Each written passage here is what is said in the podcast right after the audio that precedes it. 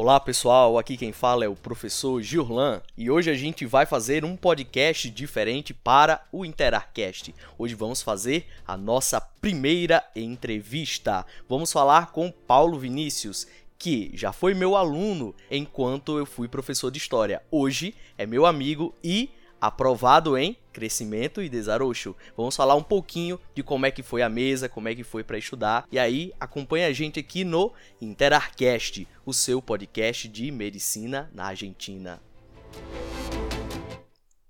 Então, Paulo, eu quero que você explique aqui para a galera como é que foi esse caminho de sair diretamente do ensino médio e cair dentro da UNR, uma outra língua, um outro país, e você que passou, né, um bastante tempo dentro do Brasil e teve que estudar o espanhol, teve que entender todo esse processo de longe. Explica aí para a gente mais ou menos como é que foi isso. Oi, gente, tudo bem com vocês? É um prazer estar aqui hoje, é, dando meu depoimento de como foi a minha experiência porque sei que muitas pessoas que estão no Brasil é, estão se perguntando e se perguntam, a, inclusive os ingressantes que vão ingressar ainda na faculdade. Mas o meu processo, ele, como todos os processos, a su, o seu lado fácil e o seu lado difícil. E assim, ingressar na faculdade de medicina na UNR no Brasil, é, eu não esperava, foi muito assim, em cima da hora.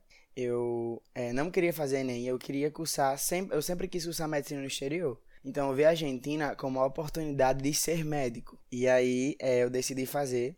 E foi um processo um pouco difícil, porque eu me programei para vir antes, sendo que a gente teve o caso das fronteiras fechadas. Então eu tive que me é, reinventar e me reconstruir nos estudos. Eu tive que me é, organizar para o espanhol. E como eu nunca tive vergonha de fazer nada, eu comecei a, a ver coisas argentinas, a conhecer pessoas argentinas. Para mim, ter esse primeiro contato com é o espanhol, para mim ter contato com os nativos diretos da, da, própria língua daqui da Argentina, que é o espanhol cartesiano. Isso é muito importante lembrar, inclusive. E é, eu consegui me, me reinventar fazendo muitos apontos. Eu comecei estudando espanhol de básico, que era o que era uma casa, como era casa em espanhol, como era mala em espanhol, como era prato. E assim eu comecei. E aí eu fui desenvolvendo.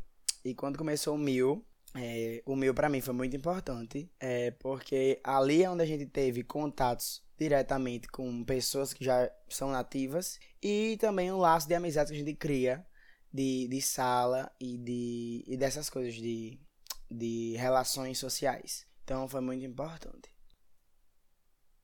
Ah, perfeito, Paulo. Achei que ficou excelente. A galera pode agora ter uma noção de mais ou menos como é que é. O mil que não vai acontecer nesse ano de 2022. A gente não sabe se essa estrutura vai ser mantida ou se ela vai ser abolida, mas a gente, tanto eu quanto o Paulo, passamos por essa situação e conseguimos entender um pouco mais de como é que funciona a Argentina.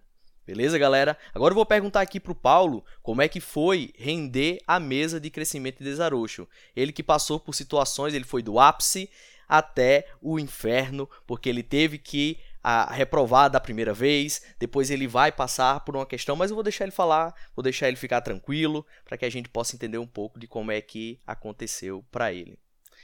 Sim, gente, então, é como ele falou mesmo, a gente passa por dois ápices de emoções, de mischos, de coisas que a gente sente para render. Porque quem tá no Brasil já escuta, quando a gente vai pesquisar as coisas aqui em Rosário, a faculdade, a gente já, a primeira coisa que a gente vê da faculdade da UNR é ninguém aprova em crescimento e desenvolvimento. E todos nós temos essa noção que a mesa é impossível, que a mesa é difícil, por isso tem sete chances, mas muita gente não aprova. Então eu coloquei isso na minha cabeça também, que seria impossível. É, eu comecei a estudar para crescimento bem, arrancando bem em fevereiro, março, porque eu comecei, eu comecei em novembro a estudar. Sendo que eu não entendia muito bem, como é normal para vocês que vão ingressar agora, não entender é, com a, método de estudar, a metodologia de como você estuda, porque cada um vai se adaptar e se adequar à sua própria maneira, que vocês vão descobrir com o tempo. Tem gente que com um ano ainda não se adapta e não consegue achar seu próprio método, então fiquem tranquilos e vão no processo de vocês. Isso é importante dizer aqui. Que cada um tem seu processo. Não fique achando que você é burro porque seu amigo passou de primeira ou, como o Gilan falou, eu reprovei a minha primeira mesa. Eu rendi duas vezes, reprovei a primeira. E é, eu já fui, assim como vocês, eu via meus amigos aprovaram, aprovaram, aprovaram de primeira. E eu não aprovei de primeira. Mas eu entendi que cada um tem seu próprio processo. E a minha primeira mesa, é, na verdade, voltando voltando no nosso falando, a gente escuta muito isso. E no Brasil, as pessoas que não entendem, as pessoas que não pesquisam, vão falar que é, a gente não é capaz, porque você vai pra Argentina, fica aqui, não sei o quê. E quando conhecem mais, a gente explica sobre a faculdade, vai dizer, não, você não vai passar em crescimento. E muitas pessoas que conhecem a faculdade vão falar que é impossível aprovarmos crescimento, como eu já disse. E é, eu peguei e vim com, essa, eu vim com essa mentalidade. Meu Deus, é impossível realmente passar em crescimento, porque eu não vou conseguir.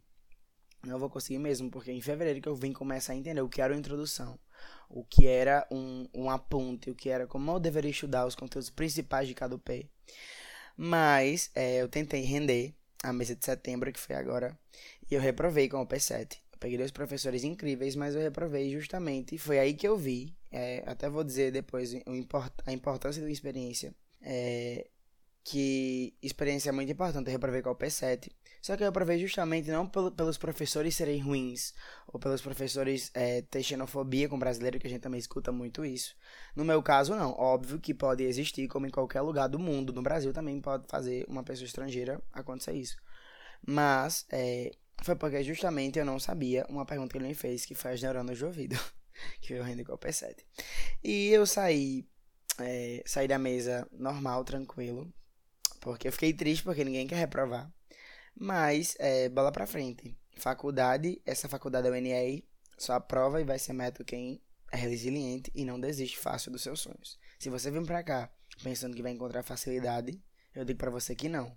Mas também eu falo para você que se você quer ser médico é, e seguir os seus sonhos, não desista. O barco só afunda quando você desiste.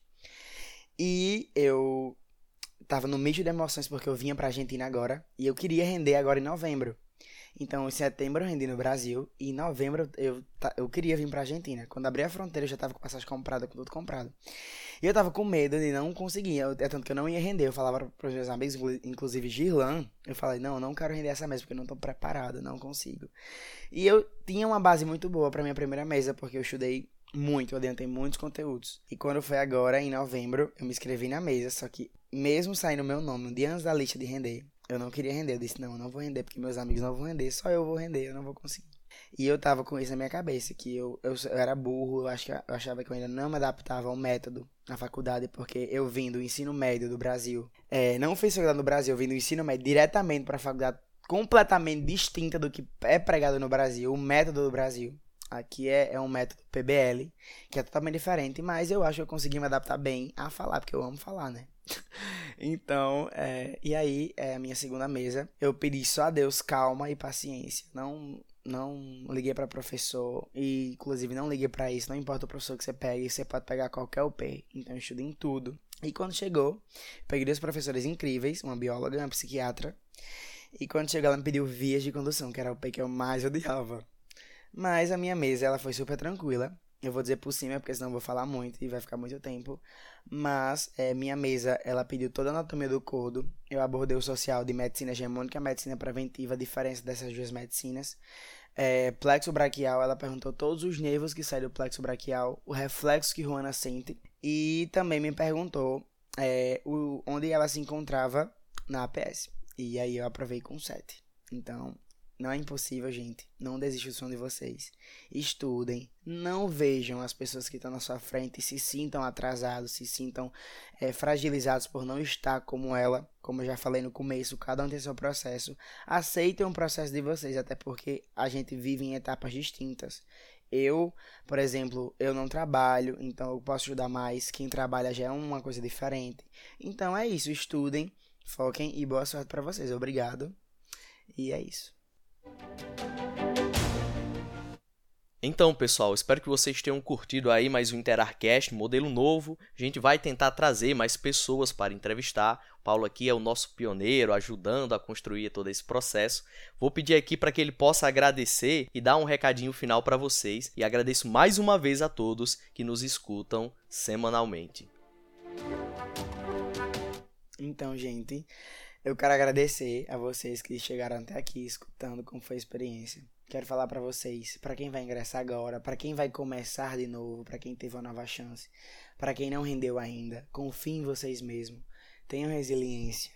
Acreditem no sonho de vocês, que vocês são capazes. Não deixem ninguém menosprezar ou diminuir a capacidade de vocês. Porque não é baixo, não é, não é só ser inteligente, é ser é esforçado. É tanto que eu acho que vale mais você ser esforçado do que inteligente. Porque os esforçados, eles seguem, os inteligentes, eles param.